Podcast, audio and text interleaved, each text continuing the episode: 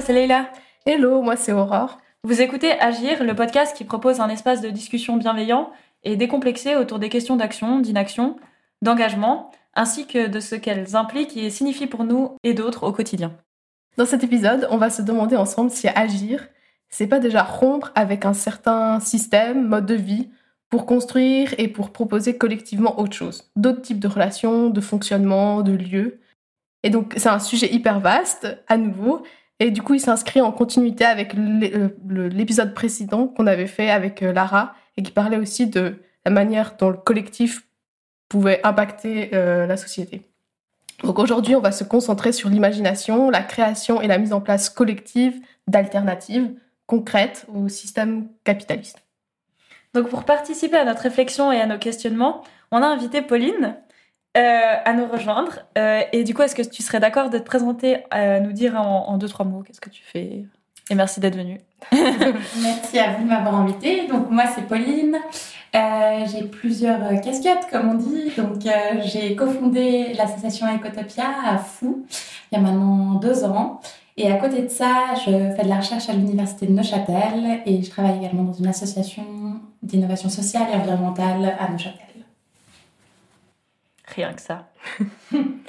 du coup, merci beaucoup euh, pour ta présence. On se réjouit d'avoir euh, cette conversation avec toi. Mais du coup, avant de commencer à discuter, euh, à se lancer dans le vif du sujet, je vais proposer à Aurore de, lancer les, les, fondements de cette discussion avec un petit édito.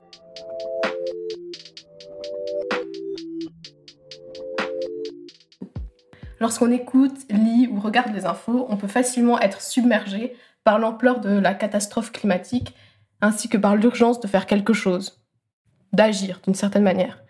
La déforestation, la perte de la biodiversité, le réchauffement des océans, la fonte des glaciers et tout ce que cela implique socialement et humainement ont tendance à provoquer un état d'anxiété générale qui se répercute parfois dans notre quotidien en suscitant des questionnements, discussions, changements de comportement et parfois des engagements occasionnels ou à plus long terme dans des mobilisations ou organisations collectives dans la rue, en politique, etc.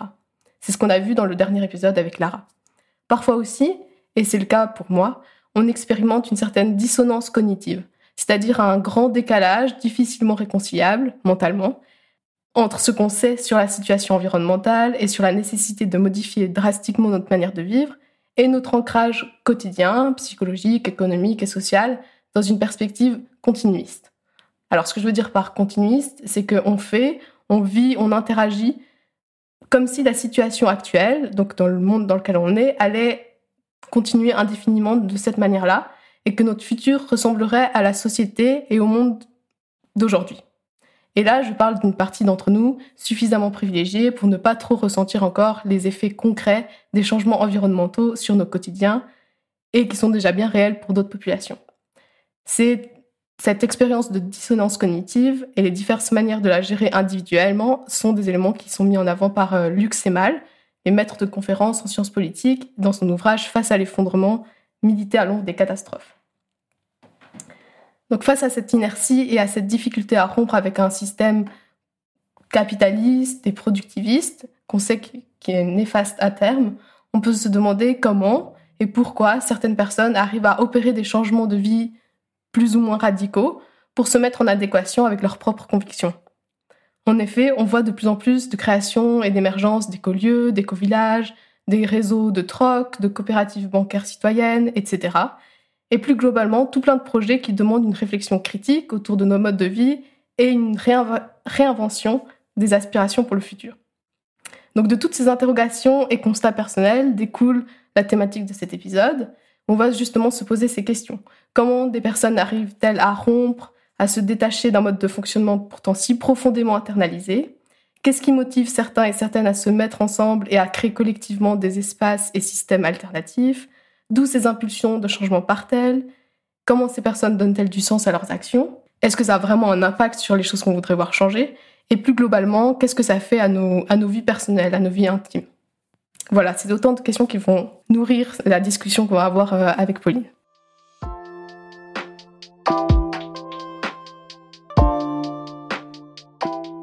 Voilà, alors du coup, pour euh, commencer cette discussion, je voudrais poser une question un peu plus globale pour savoir un peu de quoi on parle quand on parle d'alternatives, ou de modes de vie alternatifs. Donc, pour commencer, je vais vous demander à, à vous, puis moi ensuite je dirais ce que je pense sur qu'est-ce qu'on entend en fait par mode de vie alternatif. Euh, alors moi j'ai fait mon travail de mémoire sur euh, les écolieux, les écovillages que j'ai appelé euh, écotopie dans mon travail de mémoire. Et ce que je trouvais intéressant, et puis je trouve que c'est des bons exemples en tout cas de, de vie alternative, de lieux où, où, se développent des modes de vie alternatifs, c'est qu'ils sont en dehors. En dehors de quoi? Enfin, alternative c'est ça, il me semble, en dehors de quelque chose, en dehors de la norme, en dehors du système. Donc ça veut dire qu'il y a une sorte de, de rupture avec euh, le travail euh, normal, avec, euh, ouais, avec la vie institutionnalisée au sens classique et normatif du terme. ça veut dire que, par exemple, pour, le, pour les écotopies, on lie le travail à la vie. Donc il y a vraiment cette idée où on vit plus pour travailler, mais on travaille pour vivre. Donc on travaille dans les, dans les champs, on travaille pour se nourrir. Et on, a, on sort un peu de, de la conception euh, vraiment de je sors, je vais au boulot, comme ça j'ai de l'argent, comme ça j'achète euh, quelque chose que je peux consommer, etc. Donc euh, ouais, vraiment en dehors de quelque chose, quoi. en dehors de la norme. moi je me demandais justement, enfin je me suis questionnée hier en, réfléchissant à, l'épisode qu'on allait tourner aujourd'hui, par rapport à la définition d'alternatif. je trouve que Pauline a, très bien résumé la chose.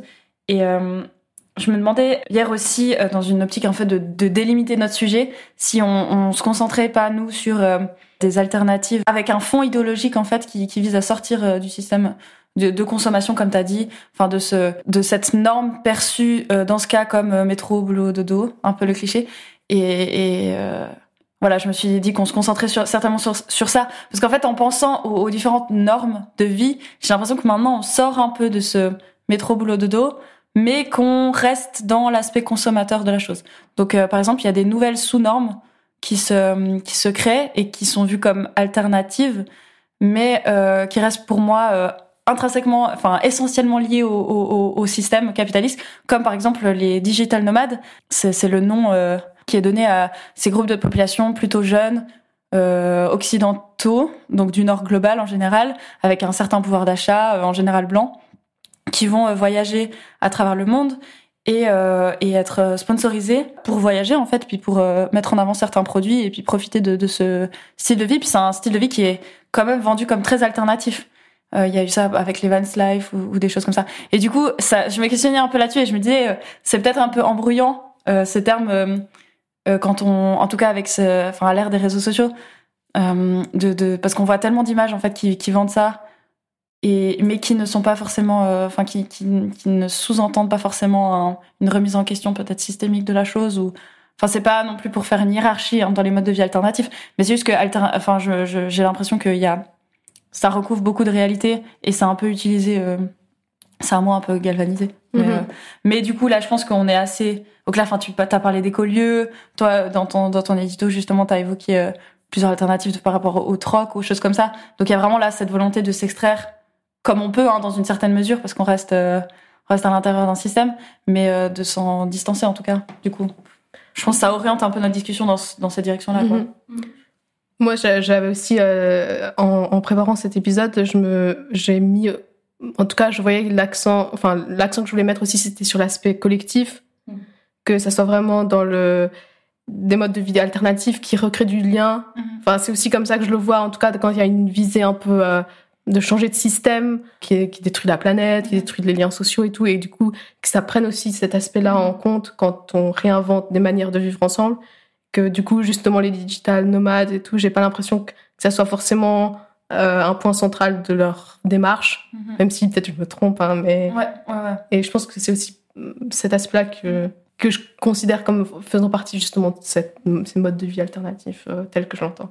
Ouais. Et je pense aussi que les digital nomades, par exemple, c'est une liberté. Donc, c'est par la liberté qu'on a l'impression que c'est alternatif, mais c'est une liberté extrêmement individualiste. Mhm. Alors que peut-être le sujet de notre discussion aujourd'hui, ça va être plutôt bah, une liberté euh, commune, mhm. une liberté qui se trouve bah, en acceptant une sorte d'interdépendance et qu'on n'est pas un individu atomisé dans un monde euh, capitaliste, mais qu'en fait on peut vivre ensemble, former quelque chose d'autre ensemble. Ouais, tout à fait. Du coup, euh, parler un peu plus de vos expériences. Euh, je voulais vous poser la question, enfin, quel est votre, votre rapport historique, disons, avec ces, ces modes de vie alternatifs? Enfin, Comment vous les percevez? Et puis quel lien avec votre vie euh, vous, vous faites? Je, commence parce que je pense que j'ai moins, moins à dire que, que Pauline. Euh, du coup, alors moi, la, la, première chose que ça m'évoque, c'est un sentiment d'illégitimité. Mais je m'explique. Hein. C'est parce qu'en fait, j'ai directement pensé à des lieux comme euh, la ZAD ou alors le quartier vivant qu'il y a eu à Verdon.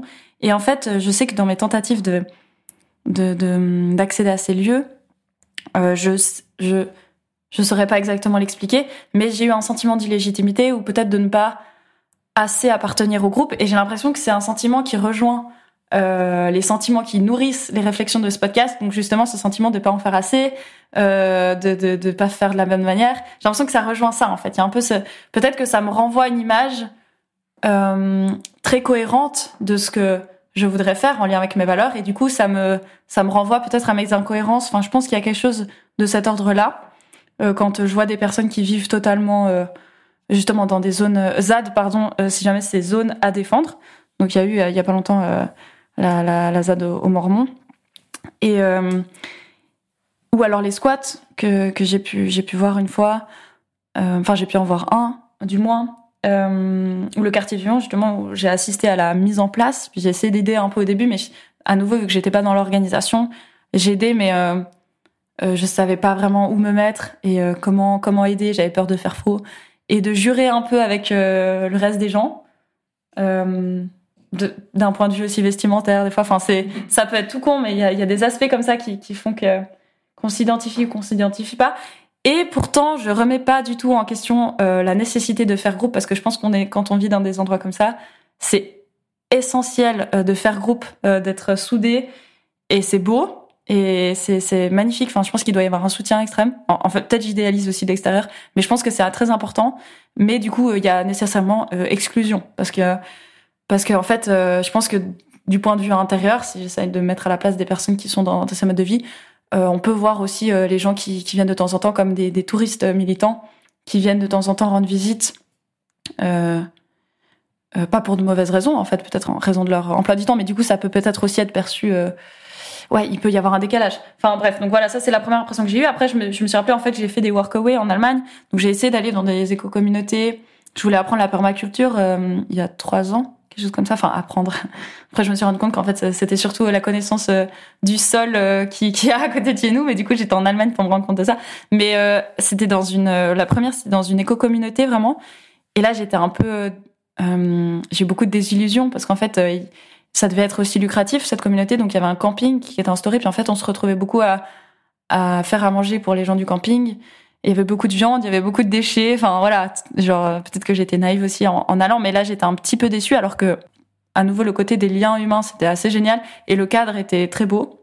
Et ensuite euh, la deuxième expérience que j'ai eue dans un workaway, c'était dans une dans une ferme euh, avec vraiment des hectares énormes, enfin un terrain vraiment énorme. C'est une, famille euh, euh, je pense qu'il y a des, des, terrains depuis très longtemps. Et du coup, là, on a, on a creusé des, des, ouais, pour euh, enfin, les étages, les strates. Voilà, bref. Et puis, c'était vraiment des énormes trucs. Et là, j'ai adoré travailler la terre et tout ça. Mais euh, euh, pour moi, c'était vraiment un travail. Enfin, je, il y avait peut-être moins le côté comme parce qu'en fait, on était deux jeunes filles à venir aider euh, ce, couple. Et voilà, c'était un plus familial en fait que, communautaire au-delà de ça.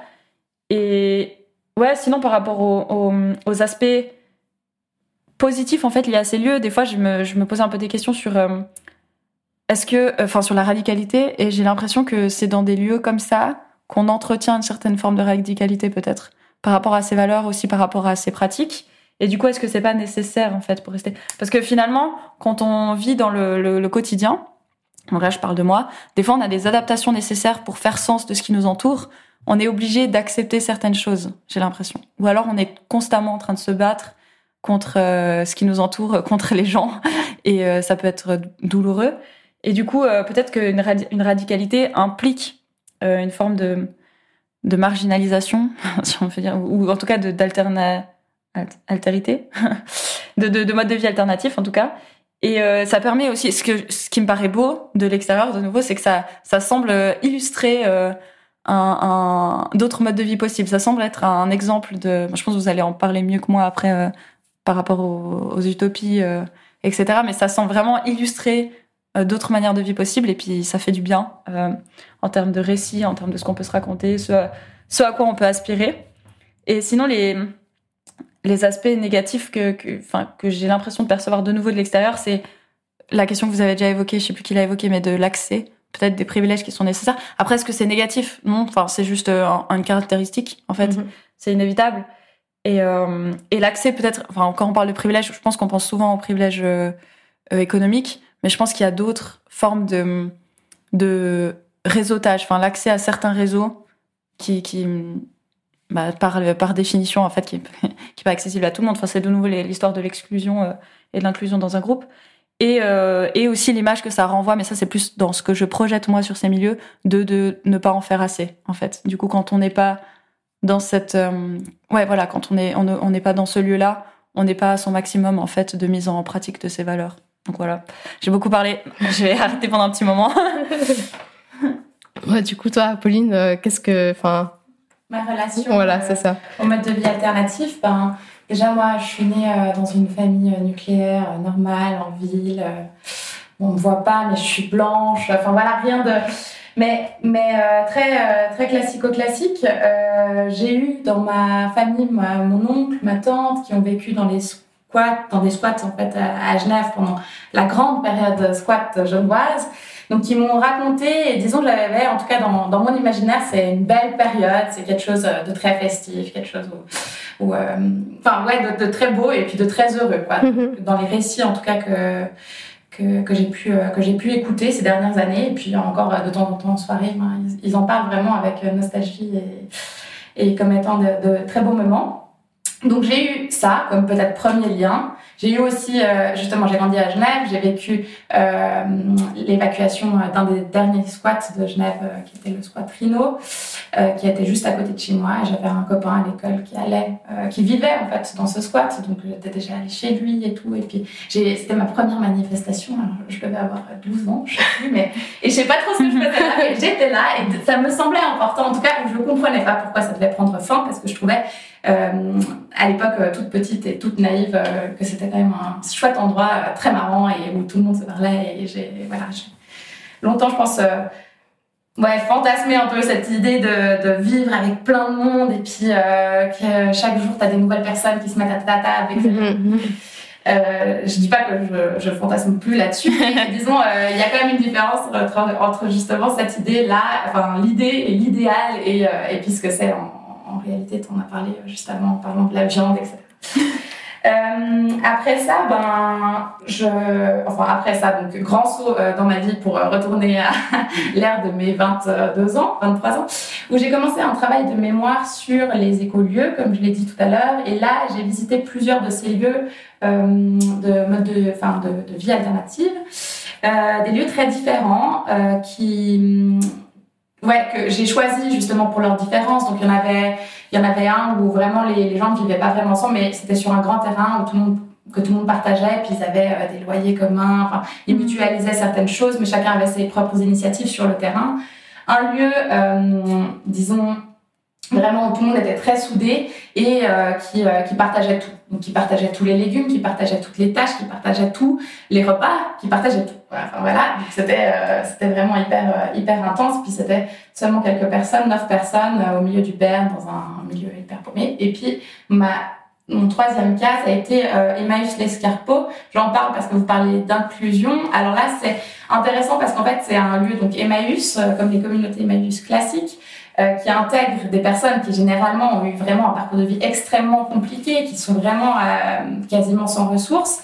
Et euh, c'était ça à la base. Et puis c'est devenu ensuite une initiative euh, écologique. Et puis, euh, et puis voilà, de base, Emmaüs euh, qui récupère des objets, etc. Euh, évidemment, ça, ça, fait, enfin, ça faisait partie de leur histoire. Mais là, vraiment, ils ont réfléchi aussi aux constructions, mm-hmm. euh, au, à l'alimentation, à la production euh, maraîchère, etc. Donc c'est vraiment, ça a été, ouais, c'est super intéressant en termes d'inclusion. Mm. Et là encore, dans l'idée, c'était incroyable. Dans les faits, c'était mon pire séjour. Donc j'ai vraiment, il y a ce, il y a ce truc où je comprends aussi ce que tu dis avec un peu le syndrome de l'imposteur de pas en faire assez parce que maintenant dans ma vie, après tout ça, euh, j'ai réfléchi avec euh, avec mon mari, on, on, voulait vraiment faire un lieu participer à cette initiative-là. Et on s'est dit bon, comment on fait, tu vois, pour avoir cette, ce, enfin, disons entamer ce mode de vie euh, qu'on rêve et, et qu'on idéalise. Et et puis, on a beaucoup hésité entre rejoindre un lieu existant, donc parmi ceux, par exemple, qu'on avait visité, parce que surtout celui avec neuf personnes où tout se faisait ensemble, ça nous a vachement plu euh, politiquement, euh, ouais, idéologiquement. Enfin, on et on s'entendait super bien avec les gens là-bas. Enfin, c'était vraiment mhm. génial. Je pense qu'on aurait pu s'intégrer ou faire un nouveau, un nouvel endroit, mais plutôt en France, dans la Drôme, etc. Parce que là, les terrains sont plus accessibles ou bien ailleurs, hein, pas forcément dans la Drôme, dire en Bretagne, je ne sais où. Et puis, il se trouve qu'on avait un terrain familial euh, à Fou, au bord du lac de Morat, et on s'est dit, bah tiens, c'est marrant aussi de faire ça dans un petit village de 900 habitants, et euh, d'essayer euh, de, à la fois euh, avoir cet esprit de, de, communauté avec des gens qui sont intéressés, qui montent avec nous le projet, qui, qui réfléchissent avec nous, avec l'idée euh, en premier lieu en fait d'habiter ensemble euh, sous forme de ou bien de coopérative d'habitation, mais aussi d'avoir un impact sur le village. Donc voilà, je sais pas si je me suis un peu écartée du sujet, mais non. non. c'est super intéressant et mais justement du coup tu le fait de d'avoir ce projet d'intégrer ça aussi au au village dans son ensemble, il y a justement ça va à l'encontre aussi de peut-être ce que tu avais ressenti Léla euh, de, de ça crée une sorte de bulle aussi où mm. tout d'un coup tu es en dehors mm. et euh, il y a plus de relation en fait avec euh, Mais moi je pense ce ressenti, je pense qu'il est faux. Ouais, mais peut-être que quelque chose qui de squat, je pense toujours qu'il y a des contacts avec l'extérieur, c'est inévitable. Mais c'est vrai que ça ça va ça Mais même de manière ouais, actuellement quoi. Mm-hmm. Même j'ai l'impression aussi que souvent quand même les les alors peut-être je me trompe, hein, mais ce genre d'initiative et de, par exemple, les éco-lieux, les éco-villages, ou même des...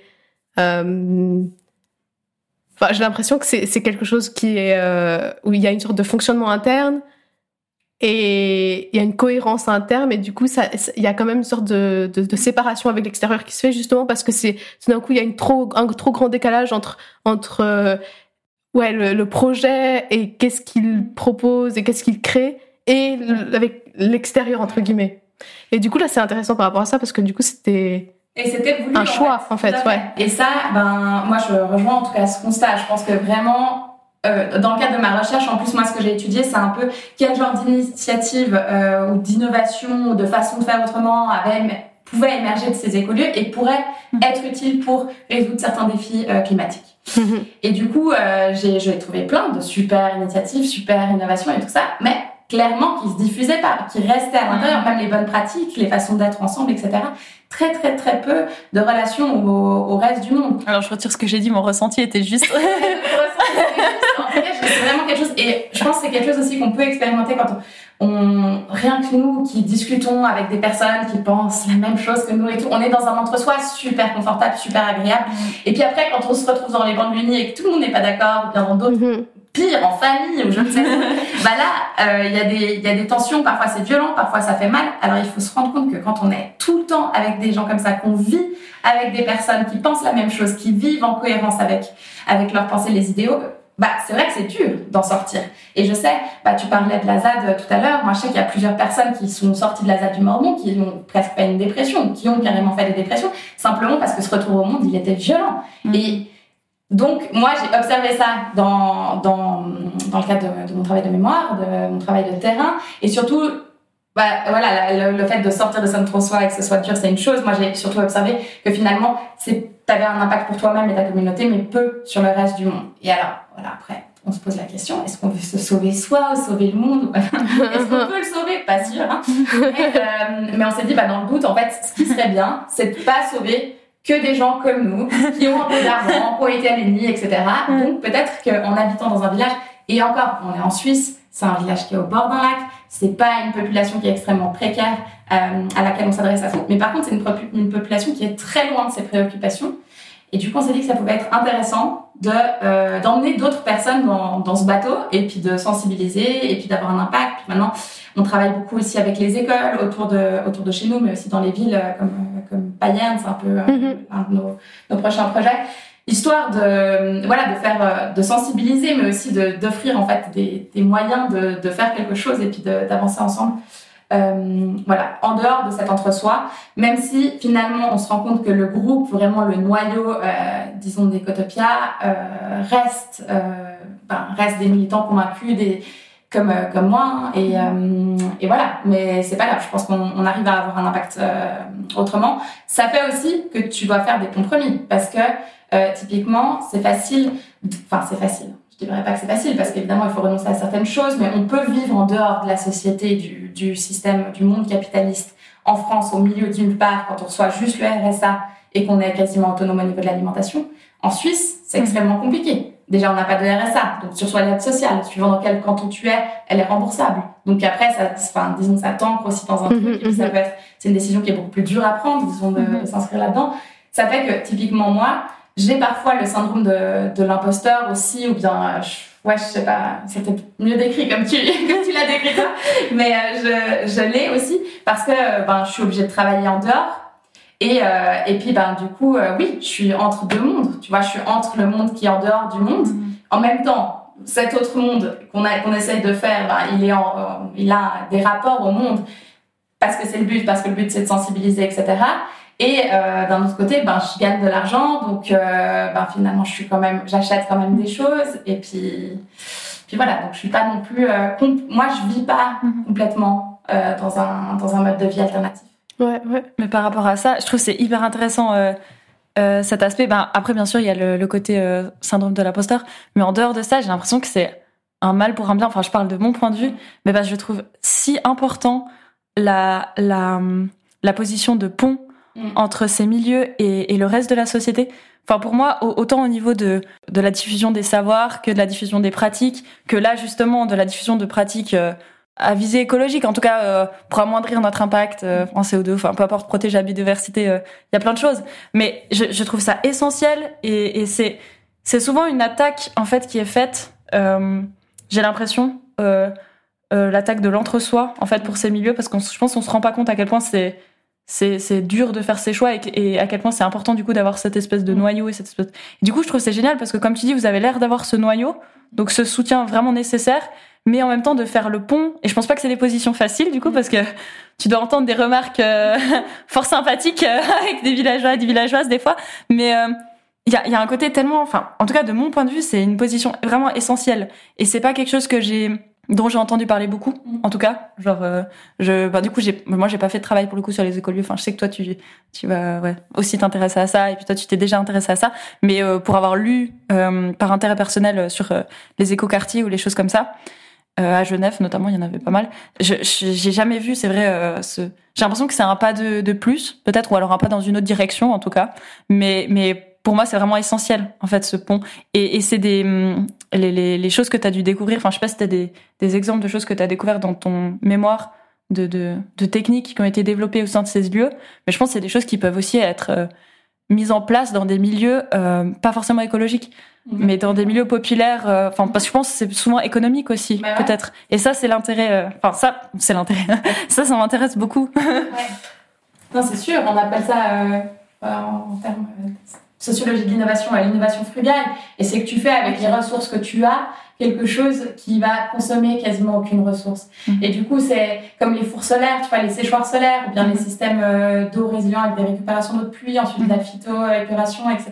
C'est quasiment que des innovations comme ça que j'ai découvertes. Des façons de, de faire euh, de l'élevage de poules, euh, si on n'est pas vegan, ça c'est toujours des grandes questions d'ailleurs dans les écoles. Mais où on n'a pas de poulailler, où on n'a pas, tu vois, de... bref tout ça, c'est clair que c'est les, c'est les, les, choses qui ont émergé et qui finalement qui arrivent. Enfin, c'est tellement dommage que ça trouve pas une place ailleurs. Alors que là, on le voit, bah, typiquement dans, dans notre village, à Fou, on parle beau, on a un vrai problème d'eau, mm-hmm. qui est pollué aux fongicides, etc. Euh, et en fait, dans un petit village de 900 habitants, tu te dis, t'as un lieu comme Ecotopia, on fait des récupérateurs d'eau, d'eau de pluie, on essaie de trouver des solutions aussi pour, euh, pour euh, justement épurer l'eau et puis la, enfin, la rendre plus, plus propre.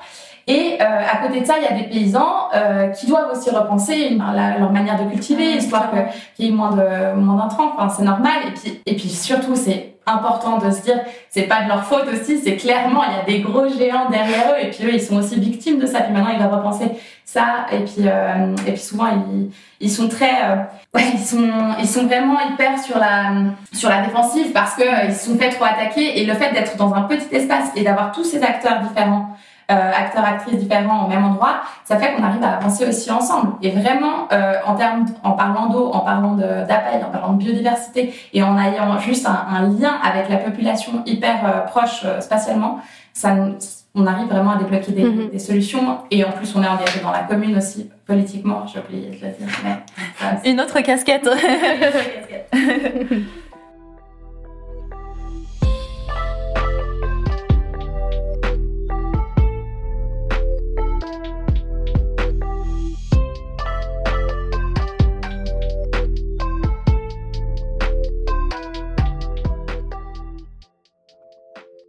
trouve c'est c'est super intéressant parce que j'ai l'impression que du coup il y a cette évolution entre euh, à- à- au départ des choses qui étaient euh, à la marge et qui euh, étaient euh, voilà euh, peut-être moquées ou, ou c'était vraiment ou peut-être justement les personnes devaient se rassembler entre elles et faire un entre-soi parce que pour se protéger aussi de de tout ce que du regard extérieur aussi.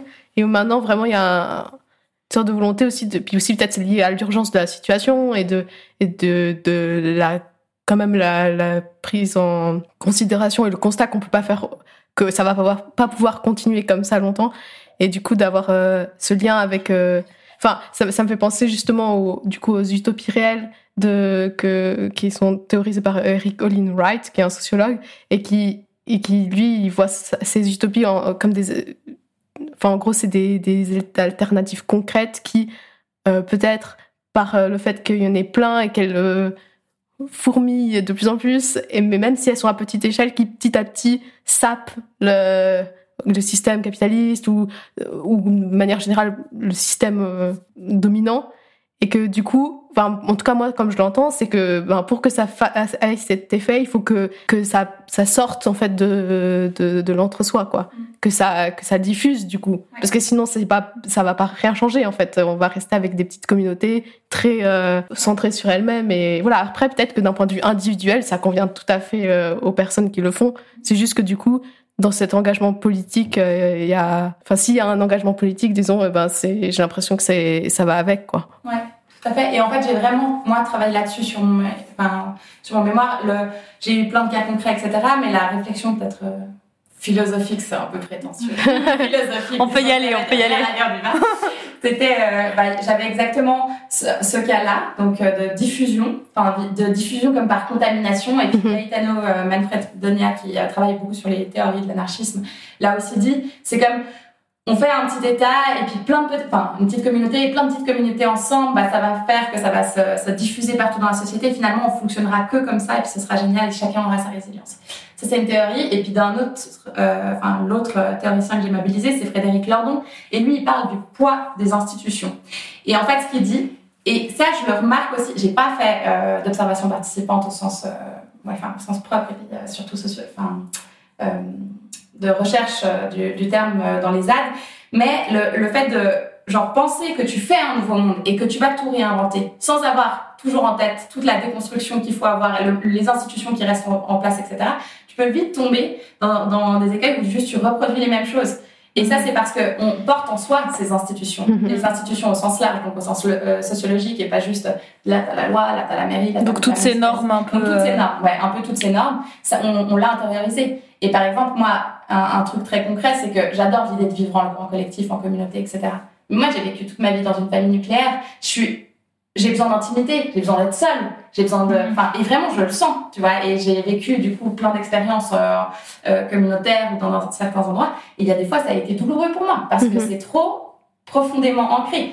Et du coup, si on n'a pas toujours, enfin, je disais, il n'y a pas de bonne solution, c'est pas plein de petits trucs qui vont se diffuser, parce que ça risque, on risque de retomber aussi dans des schémas si on reste pas attentif. Donc là, le fait de mettre ces deux théories ensemble, ça te permet aussi de penser à continuer à déconstruire et peut-être aussi que tout va pas se faire par dissémination parce qu'il y a des trop grandes résistances. Mhm. Du coup, il faut le faire autrement Mhm. ou, ou alors faire tout à la fois. En fait, surtout, euh, il n'y a pas de bon ou de mauvais. Oui, oui, je pense en Il faut être sur tous les plans. Mhm. Je- Moi, je me dis, bon, bah voilà, quoi, si demain c'est l'effondrement, euh, peut-être euh, choisir une autre option que Mhm. être dans un village un peu conservateur. Pour le coup, euh, ça- C'est joli euh, le village. hein. c'est très joli. Ouais.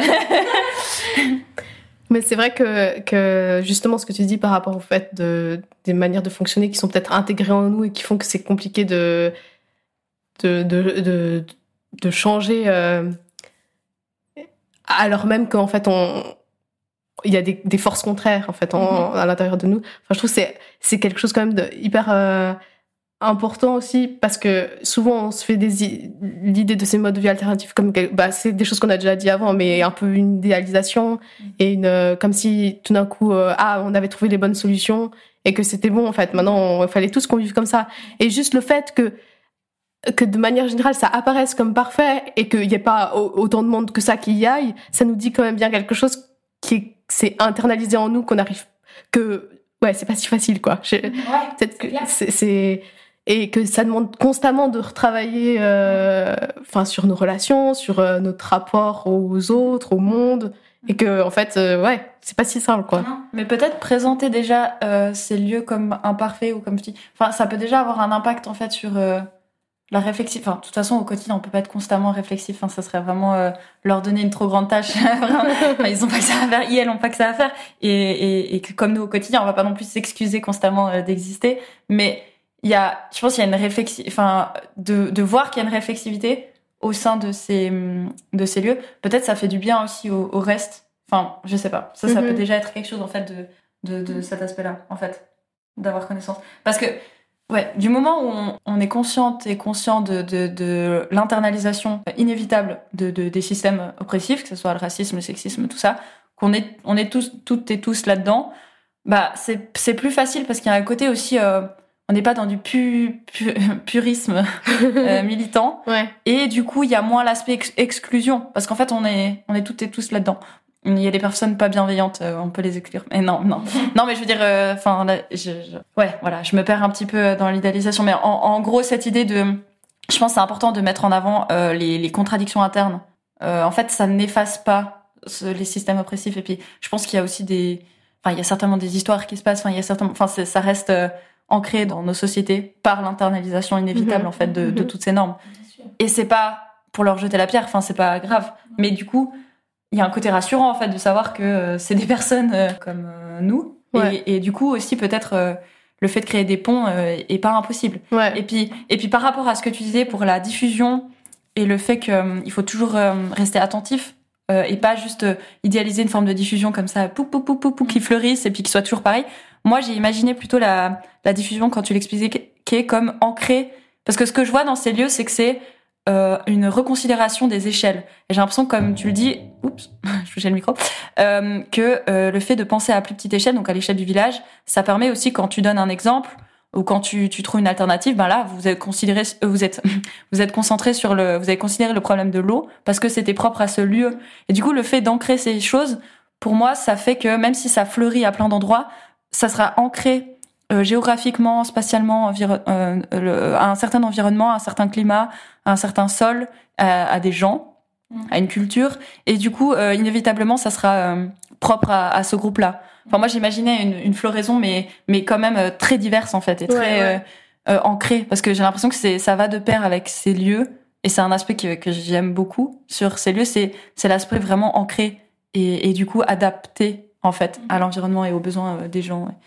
C'est vrai que, que, en tout cas, dans, enfin, justement, dans l'idée de, de changer de monde, changer de système, il y a différentes stratégies qui peuvent être mises en avant. Et puis, du coup, ça, ça s'inscrit plutôt dans, une- dans un, enfin, moi aussi, ça je rejoins ce que tu dis dans le sens où j'ai l'impression aussi que c'est ce qui fait la force aussi, que c'est que c'est ancré dans un territoire et du coup, ça peut mieux parler aux gens parce que c'est plus proche des gens, peut-être.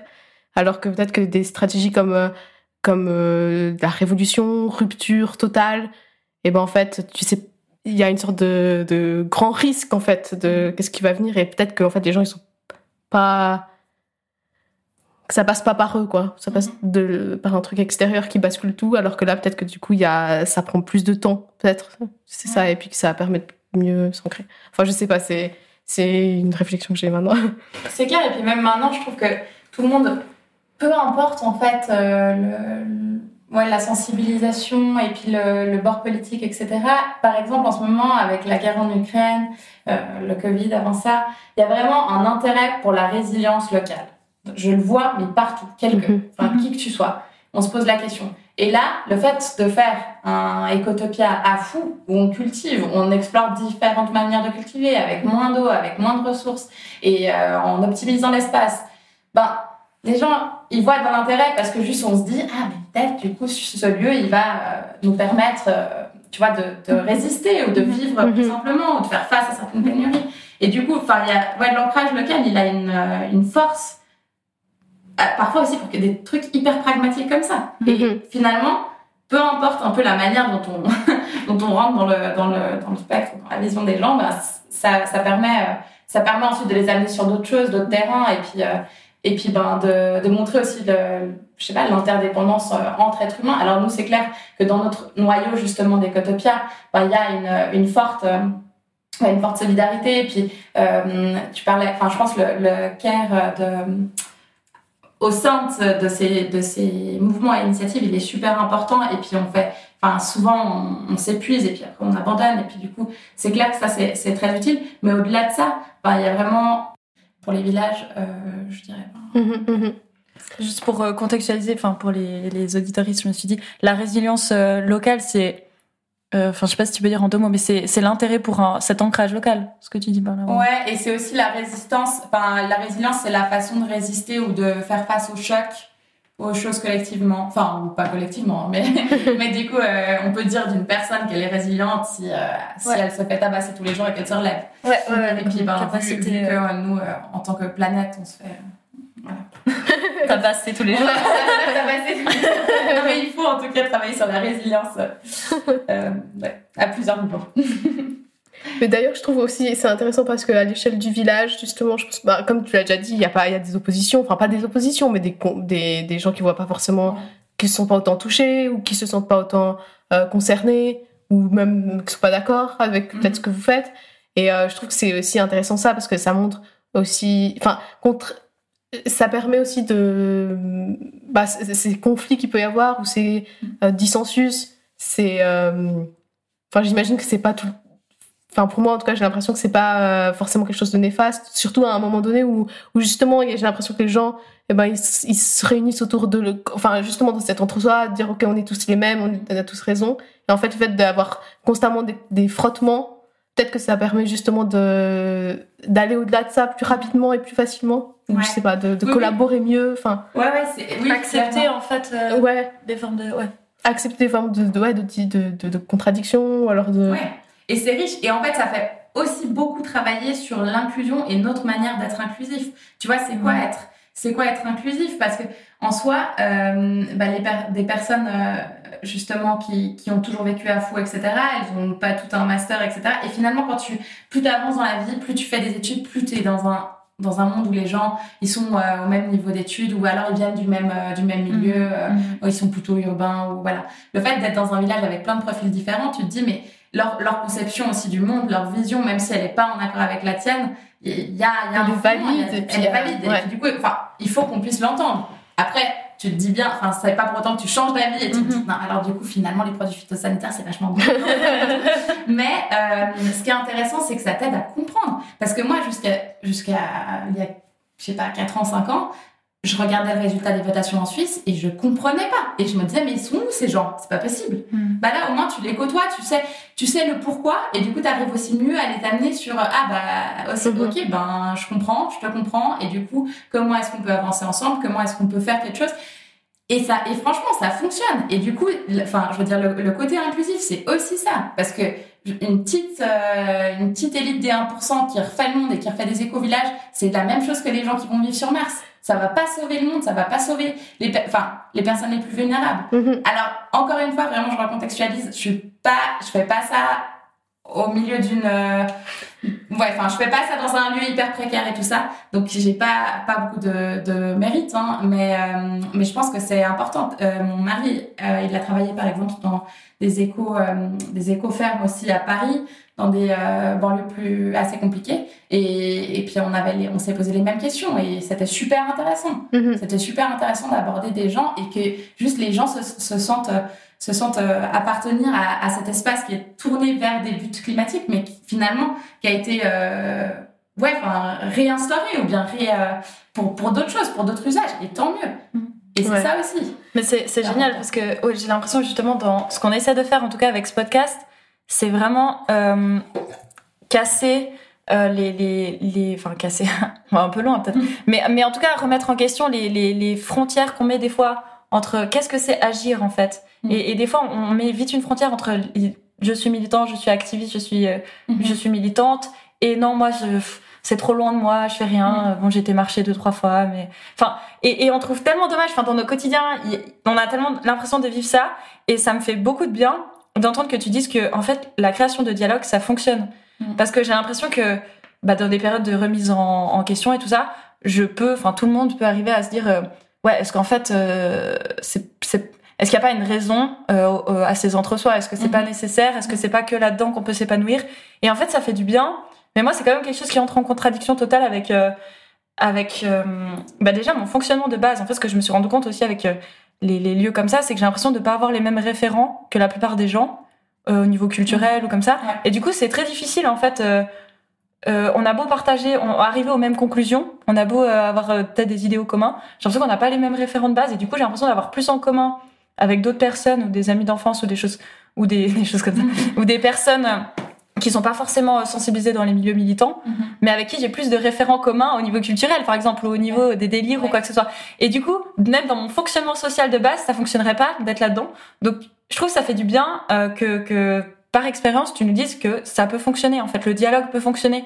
Parce que je trouve que c'est, c'est, rassurant pour, le, pour l'avenir. Parce qu'en fait, ce qui m'attriste aussi beaucoup dans, dans ces choses, c'est de laisser des gens derrière, Ouais, en fait de, de casser des choses et de et ça, ça fait plaisir en fait de dire Mhm. que, que le dialogue en tout cas il est il est il mène vers quelque chose Mhm. parce que ça enfin tu comme tu l'expliques là euh, t'as as parlé pas mal de positif et tout mais je pense que t'as dû faire face à des expériences quand même euh, enfin c'est difficile je pense le dialogue avec ces avec ces personnes des fois. Des fois, et du coup ouais.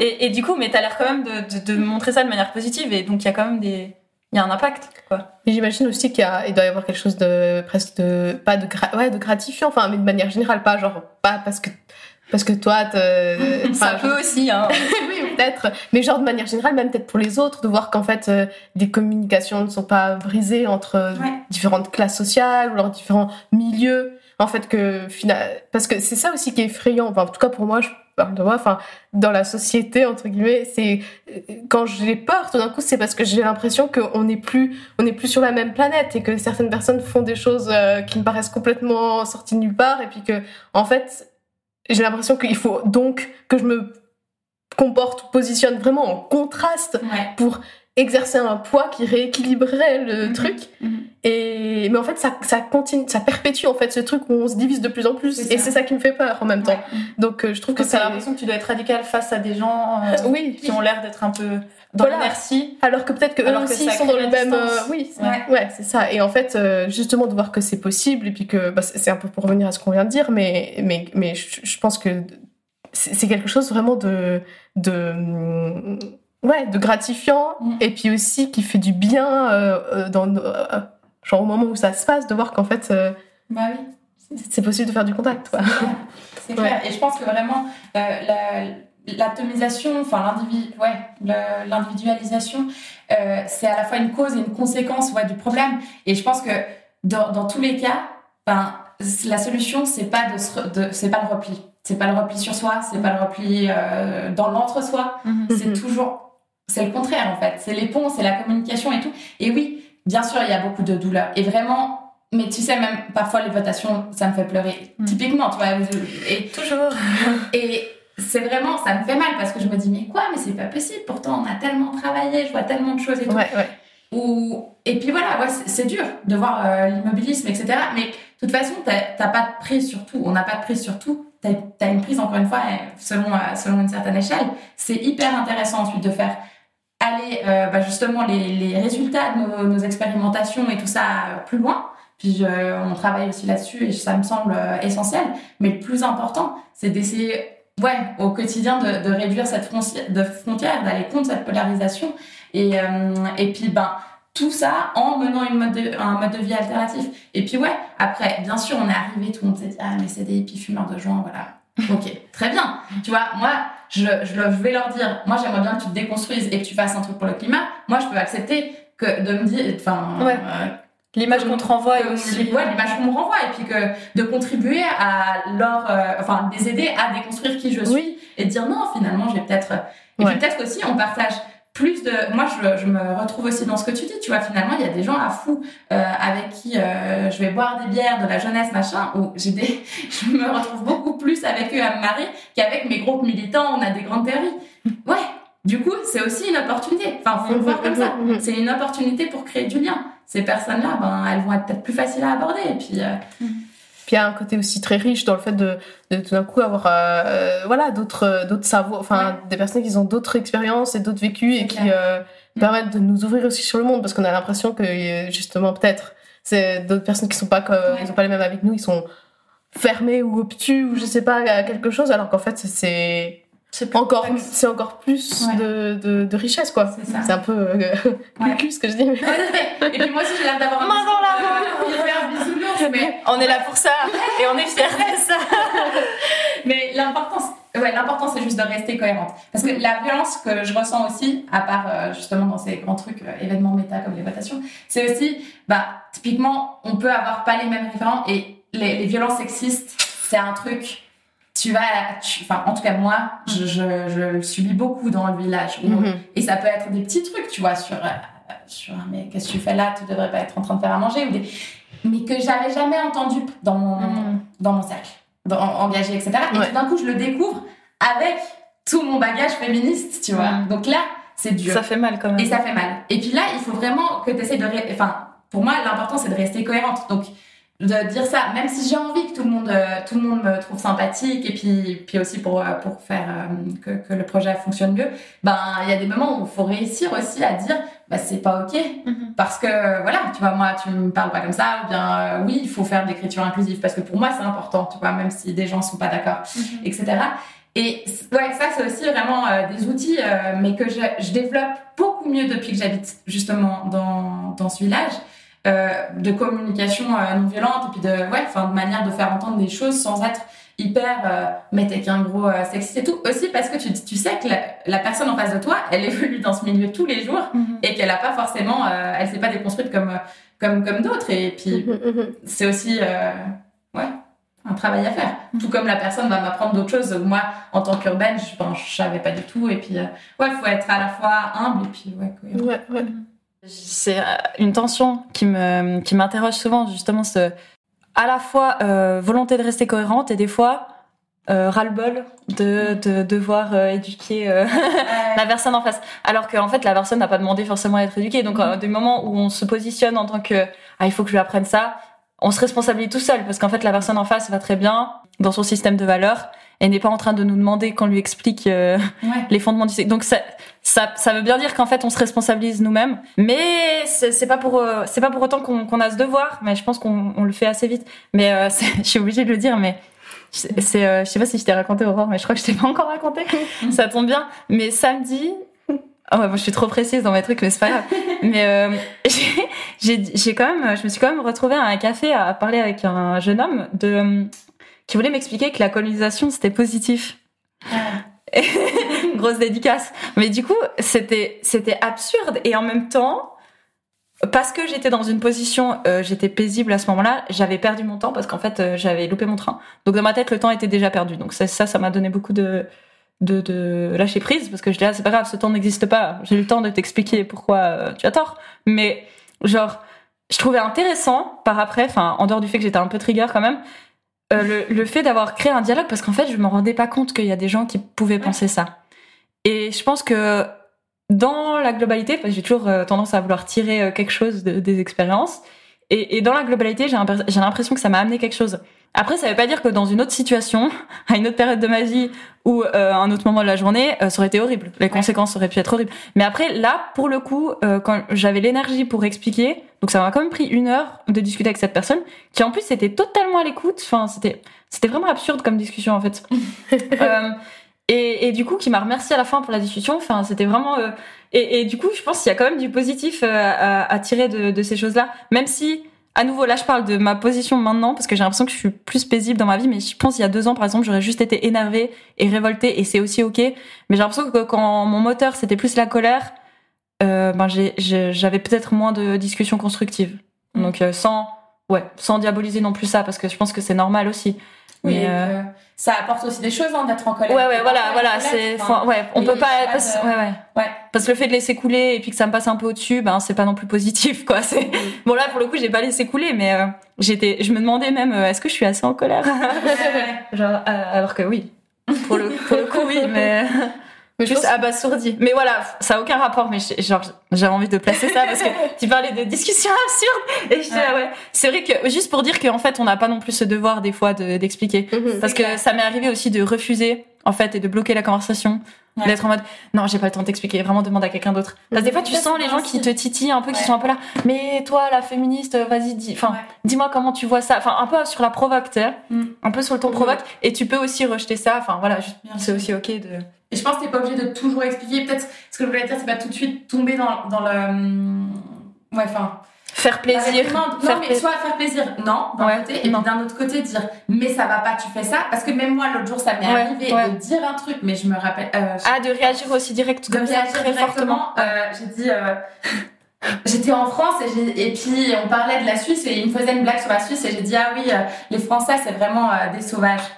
Et après il m'a dit- il m'a regardé comme ça et je sais pas pourquoi j'ai dit ça en plus mais il m'a regardé il m'a Mais dit, ça va pas. mais ça va pas euh, comment t'oses utiliser le mot sauvage et non mais est-ce que c'est parce que la Suisse elle a pas de passé colonial? Tu penses qu'elle a pas de passé colonial? Blablabla. et il m'a incendié et j'étais là et je me suis et bon, alors moi, je comprends, tu vois, pourquoi on me l'a fait. Il, s'est dit, ah, elle est sociologue, elle doit savoir le poids des mots. Ouais, ouais. Mais je dis, on peut pas faire ça avec tout le monde, parce que Mhm. tout le monde n'est pas, n'a pas la même, euh, les mêmes, euh, les mêmes connaissances, etc. Donc voilà, juste Ouais. pas. être- Toi, t'as réussi à faire le chemin dans ta tête de déconstruire, mais pas tout le monde euh, Ouais. a ces outils. Ouais, ouais, je vois.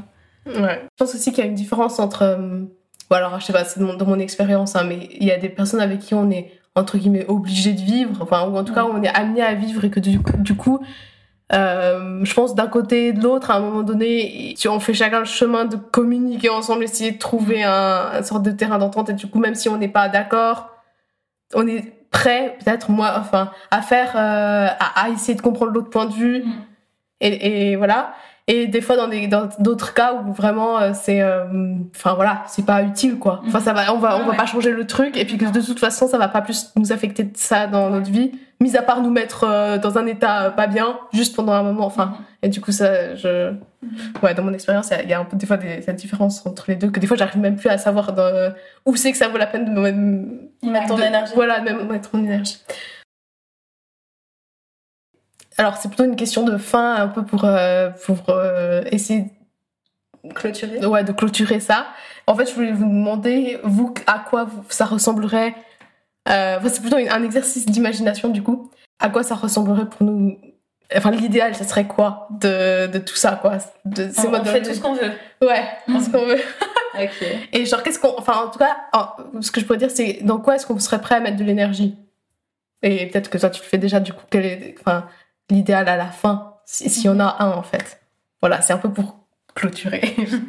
L'idéal, c'est que tout le monde cultive son jardin, euh, au moins 20% de son temps. Et euh, ouais, franchement, je pense que euh, moi, moi, ce serait ça, ce serait que, que tout le monde participe, disons, à fasse quelque chose de ses mains. Je pense que ça ferait aussi beaucoup de bien à tout le monde ou toutes les personnes qui sont en, bien sûr en capacité, capacité de le faire. Et puis qu'il y ait euh, vraiment de beaucoup bien plus de mutualisation que des circuits courts. Ouais, la mutualisation super important aussi à, à l'échelle d'un village. Que, La que mutualisation, tout- euh, du donc coup. euh, mettre les choses en commun. Par exemple, les bibliothèques d'objets ou bien ce genre qui se font beaucoup maintenant dans les villes. Mais, euh, mais du coup, ça, euh, aussi dans la production, une plus grande résilience des, des villages, tant en termes aussi énergétiques que, ouais, que, qu'alimentaires. Et, et en eau aussi. Et du coup, euh, vraiment d'augmenter la résilience des villages, d'augmenter aussi le lien, les liens vraiment de solidarité. Euh, parce que là, on est aussi dans une. Le fait d'être dans des familles très nucléaires, ça fait aussi que, que ben, on va, quand on est vieux, ben, on va à l'EMS et puis voilà, on est déconnecté. Alors que là, on pourrait recréer des systèmes où on prend soin les uns des autres. Euh, des tout petits euh, aux tout vieux et voilà donc vraiment ça et puis en fait en finalement en produisant nous-mêmes et en ayant cette résilience, en tout cas, il y aurait plus le, le poids vraiment de la, la, de la production, du travail, de l'argent, etc. Et puis peut-être qu'on on se reconcentrerait aussi sur des valeurs euh, qui sont belles et qui sont bonnes. Et en plus, on aurait plein de temps pour créer, et faire des podcasts, et dessiner, et peindre. Bref, ce serait très cool. C'est trop beau. Je, je, dois parler après ça. ça aurait été une bonne fin. Mais du coup, euh, oui, bah, moi, en, en, je, je, pense que ça, ça, dépend totalement de la journée, euh, l'idéal que je vois. Mais là, ça m'a beaucoup inspiré, euh, tout ce qu'a dit Pauline, par rapport à l'échelle. Donc, je pense que là, idéalement, je vois une, une relocalisation euh, des luttes à, à, petite échelle. Et euh, je pense que c'est pas la première fois qu'on entend ça, mais ça fait du bien de le rappeler. Et euh, parce que, je, genre, c'est l'échelle de création du lien. Et je pense que du coup, c'est, c'est, c'est la seule qui, qui, qui, est infaillible en fait parce que bon, on en parlera euh, on, enfin on en a parlé un peu dans l'épisode avec euh, avec Lara mais les mobilisations de masse tout ça enfin mm -hmm. toutes les limites liées à ça je pense que c'est notamment parce qu'au bout d'un moment on, on, crée des liens euh, avec certaines personnes autour de nous et que c'est ça qui est presque plus solide des fois que des idéaux ou que des valeurs et du coup dans cette création de liens il y a aussi la possibilité pour moi de prendre en compte les besoins les difficultés les contraintes de chacun chacune euh, je sais pas si les personnes sont neuroatypiques, si les personnes ne sont pas valides, si les personnes ont, ont un fonctionnement euh, social différent, enfin peu importe, physique ou social ou ou alors euh, certains sujets plus sensibles et tout. Quand en fait on connaît les gens, quand on est proche, quand on est dans un couple d'amis, on sait ces choses-là. Et du coup, pour moi, quand on repense à cette échelle, euh, inévitablement, en fait, on, on, connaît la personne. C'est pas juste une camarade ou un camarade de lutte. C'est pas juste un militant ou une militante qu'on voit de temps en temps. C'est une amie, c'est un ami, et en fait, on connaît peut-être son fonctionnement. Et du coup, on peut mettre en place des solutions tout en euh, en, en, adaptant plus euh, les solutions, les ancrant à la fois dans l'environnement local, dans le territoire local, dans le sol, mais aussi dans les personnes euh, qui, qui, ouais, dans les, les, groupes de personnes en fait à petite échelle.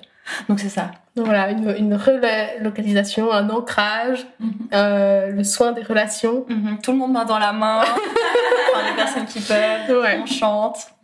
Voilà. Et d'une certaine manière qu'en fait... Euh... On danse. Pardon, j'arrête. bah, je sais pas, moi, pour finir, parce que comme le, le, le, le, thème du podcast c'est agir, et ben, enfin, d'une certaine manière... c'est c'est que en fait d'une certaine manière tout le monde agisse d'une certaine manière mais pas euh, que ça soit quelque chose que qu'on puisse faire la différence entre agir ne pas agir mm -hmm. mais en fait finalement que juste en en rencontrant ses voisins ou en faisant son jardin tout le monde ben, en fait terre, tout le monde ferait quelque chose donc il y aurait même plus cette distinction entre agir pas agir ouais. voilà c'est très euh, utopique et, et. Beau, bah, mais ça voilà. fait du bien ouais. bah du coup merci beaucoup Pauline ouais, merci, merci beaucoup à vous deux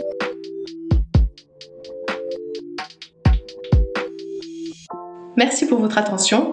Je propose maintenant de lancer cette discussion dans l'optique, une fois encore, de questionner les frontières plutôt floues entre le militantisme et le je m'en foutisme. Autrement dit, de questionner la notion d'engagement, d'action et de comment elle se manifeste réellement dans nos quotidiens.